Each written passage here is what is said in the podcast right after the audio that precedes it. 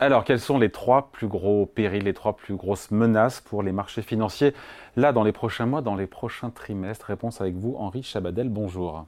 Bonjour David. Directeur des gestions pour la France chez BlackRock, premier gérant d'actifs au monde. On rappelle le chiffre de 9 000, 10 000 milliards? Plutôt 10 000 que 9 000. Bon.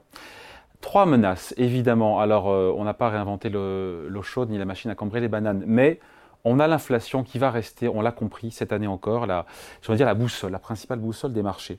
Maintenant, on voit bien la tendance, c'est que ça reflue. En quoi ça constitue un risque? C'est si jamais quoi, le reflux n'est pas assez rapide, s'il y avait des, sursauts d'inflation, il est là le risque, qui n'est pas encore anticipé par les marchés qui voient l'inflation rentrer dans le rang et les taux baisser? Oui, en fait, le principal risque, c'est le risque de mauvaise surprise sur la trajectoire d'inflation. Et, vous y euh, croyez ou ça reste juste un risque? Ah non, non, on y croit. Euh, on pense que même il y a des bonnes raisons qu'il y ait des, surprises et peut-être même des mauvaises surprises. Tout simplement parce qu'on a tendance à parler de l'inflation comme étant quelque chose d'homogène, alors que c'est fondamentalement très hétérogène. L'inflation, c'est un indicateur qui reflète l'évolution du prix d'un panier. Dans ce panier, vous avez différentes choses. Aux États-Unis, vous avez des biens, vous avez des services. Au sein des services, vous avez des services euh, normaux, vous avez de l'immobilier aussi. Et toutes ces différentes composantes ne réagissent pas en suivant les mêmes dynamiques. Par exemple, ce qui a principalement euh, expliqué euh, l'inflexion de l'inflation en 2023, c'est euh, la baisse de la dynamique à la hausse des prix des biens. on avait eu une très forte. Des matières premières. Matières premières et biens, bien, bien finis, qu'on consomme tous, qui avait explosé en termes d'évolution des prix après les déconfinements simplement parce que les chaînes logistiques avaient été fortement perturbées. Les niveaux de stock aussi avaient été euh, extrêmement impactés par ces phénomènes de confinement-déconfinement. Et donc, à un moment donné, les consommateurs s'étaient rués dans les magasins dès lors qu'ils pouvaient se remettre à consommer. Les biens n'étaient pas là. On avait eu un, choc, un vrai choc d'offres sur les biens. Oui, juste, euh, ça veut dire quoi avoir des mauvaises surprises sur l'inflation? On attend tous un retour euh, l'année prochaine, enfin, cette année, fin de cette année, autour de 2% des deux côtés euh, en glissement annuel euh, en zone euro aux États-Unis. C'est quoi une surprise? C'est qu'on soit pas à 2, qu'on soit à 2,5, qu'on soit à 3, qu'on soit à 3,5, si on, met des chiffres derrière ça. En fait, la, mauvaise surprise, surtout, ce serait surtout qu'on revienne vers les deux pour mieux repartir ensuite. D'accord? C'est qu'on revienne vers les deux pour des mauvaises raisons. Euh, on va sans doute revenir vers les deux, des deux côtés de l'Atlantique, tout simplement parce qu'aujourd'hui, quand on regarde les dynamiques des différentes composantes, prenons les États-Unis par exemple, on a plus d'inflation au niveau des biens. On est même en désinflation. On a une contribution négative à l'inflation au niveau des biens. En déflation oui, en déflation. On est à moins 2 par exemple. Ah oui, c'est pas la désinflation, c'est de la déflation. C'est de la déflation, oui. Euh, on est à peu près à l'équilibre sur euh, la composante immobilière et elle pèse beaucoup dans le panier des prix américains. Et on est aux alentours de 3-4 sur la composante service. Mais en termes de dynamique, euh, tout ce qu'on a pu gagner sur la baisse des prix des biens est derrière nous. Ce qu'on va avoir devant nous, c'est plutôt un phénomène de normalisation, de retour à l'équilibre, voire en territoire positif de la contribution. ça nous mène où alors en inflation? Bah, Ça nous mène à une inflation d'équilibre qui, selon nous, devrait être assez nettement au-dessus des cibles des banquiers centraux. la cible des banquiers centraux, c'est 2. Aux États-Unis, c'est plutôt 3. Vous voyez? Donc on serait plutôt à 3 On va revenir vers les, deux, vers les deux dans le courant de l'année 2024, mais avec une dynamique d'inflation qui va repartir à la hausse. Vers 3%. Voilà. Et que va faire. Et en zone euro aussi? Et en zone euro, en fait, on est, on est sur des dynamiques qui sont un petit peu différentes parce que la composition du panier des prix n'est pas tout à fait la même, la manière dont réagit le marché de l'emploi aussi n'est pas tout à fait la même, mais globalement, l'histoire est la même. C'est-à-dire qu'on a une trajectoire en V avec une inflation qui baisse pour les mêmes raisons que finalement un effet miroir, pour les mêmes raisons pour lesquelles elle avait monté euh, post-déconfinement. Mais in fine, le niveau d'équilibre de l'inflation n'est pas là où il devrait être. Et donc ça veut dire que des baisses de taux à venir en 2024, potentiellement qui pourraient s'arrêter si jamais l'inflation repart fin 2024, début 2025 vous Alors, il y aura des baisses de taux en 2024. La question, c'est combien va-t-il y en avoir et à partir de quand on va en avoir Aujourd'hui, le marché est positionné de manière extrêmement optimiste. Des deux côtés de l'Atlantique, c'est entre 5 et 6 baisses de taux et, tout ça démarre quasiment dès le mois de mars. On verra ce que nous dit Mme Lagarde tout à l'heure. Mais concrètement, pour nous, ce n'est pas un scénario euh, plausible. On est plutôt sur quelques baisses de taux à partir, en gros, de juin-juillet, euh, c'est-à-dire de euh, étaler sur le second semestre. Sachant que le reste des acteurs ne voit pas l'inflation repartir, c'est-à-dire potentiellement euh, un arrêt des baisses de taux, voire des remontées de taux, si jamais l'inflation repartait dans le mauvais sens ah, Pas forcément des remontées de taux, puisque aujourd'hui... En tout cas, moins de baisses de taux. Voilà, moins de baisses de taux. En fait, ce qu'il faut bien voir, c'est que le niveau de la politique monétaire des deux côtés de l'Atlantique va s'ajuster à la dynamique d'inflation. Si l'inflation s'établit de manière durable sous les 2%, les banques centrales vont très fortement baisser les taux. Ça, c'est un peu le scénario central des marchés. si l'inflation baisse pour rebondir ensuite et reste au-dessus de 3, les banques centrales vont baisser un petit peu parce que l'inflation aura baissé, mais, elles ne vont pas baisser beaucoup. C'est ça. Et donc ça aura évidemment un impact sur les marchés actions, on le comprend bien. Deuxième risque, euh, Henri Chabadel, pour les marchés, la géopolitique. Euh, mais j'ai envie de dire, l'an dernier, c'était déjà un, gros risque.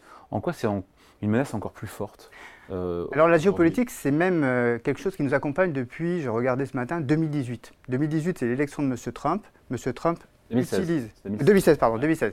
Monsieur Trump utilise les, barrières commerciales comme étant un, élément de négociation euh, d'État à État, et de ce faisant, il introduit le risque géopolitique euh, dans le système.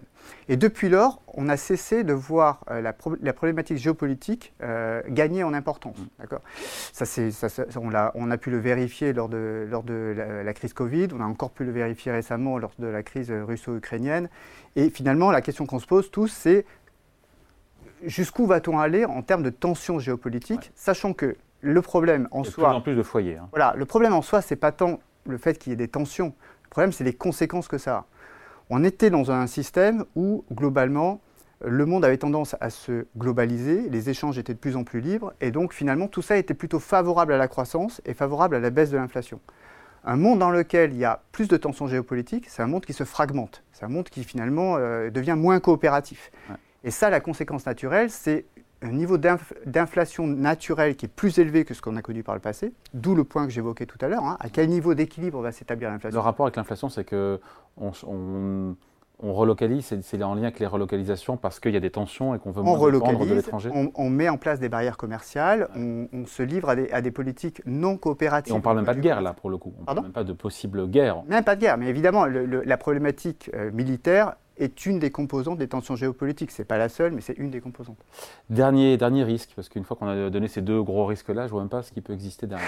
Non, mais c'est vrai. Hein. Ah, en fait, euh, le troisième risque, c'est la manière dont, on va, dont euh, la macroéconomie va être pilotée. Il y a deux manières d'essayer de stabiliser un système qui est euh, soumis à des tensions. Donc on a parlé des tensions inflationnistes, on a parlé des problématiques de croissance. Il y a deux outils principaux qui sont la politique monétaire et la politique budgétaire. Quand l'horizon est dégagé, ces deux outils, on peut assez facilement les utiliser pour stabiliser le système. Or, aujourd'hui, l'horizon n'est pas dégagé. On a une problématique d'estimation de la trajectoire d'inflation, et ça, ce n'est pas que BlackRock qui le dit. Les banquiers centraux nous le disent également. Ils ne savent pas trop exactement quel est l'outlook pour l'inflation. Et en parallèle de ça, on a une problématique également au niveau de la croissance. Et ça, normalement, c'est plutôt les gouvernements, au travers des politiques budgétaires, qui essaient de stabiliser la croissance. Ce qu'on observe aujourd'hui, c'est que pour répondre à une problématique qui est moins visible, moins lisible, on a des choix différents qui sont faits. Aux États-Unis, historiquement, il y a toujours eu une préférence pour la croissance. Donc, le banquier central, évidemment, lutte contre l'inflation, mais le budget fédéral atteint des. D'ailleurs, on le voit aux États-Unis, entre 7 et 8 de déficit public. 8 en 2023, 7 en 2024, c'est juste dingue. c'est juste dingue. Alors évidemment, dans ces conditions-là, on, on peut être raisonnablement optimiste sur la croissance américaine. Oui.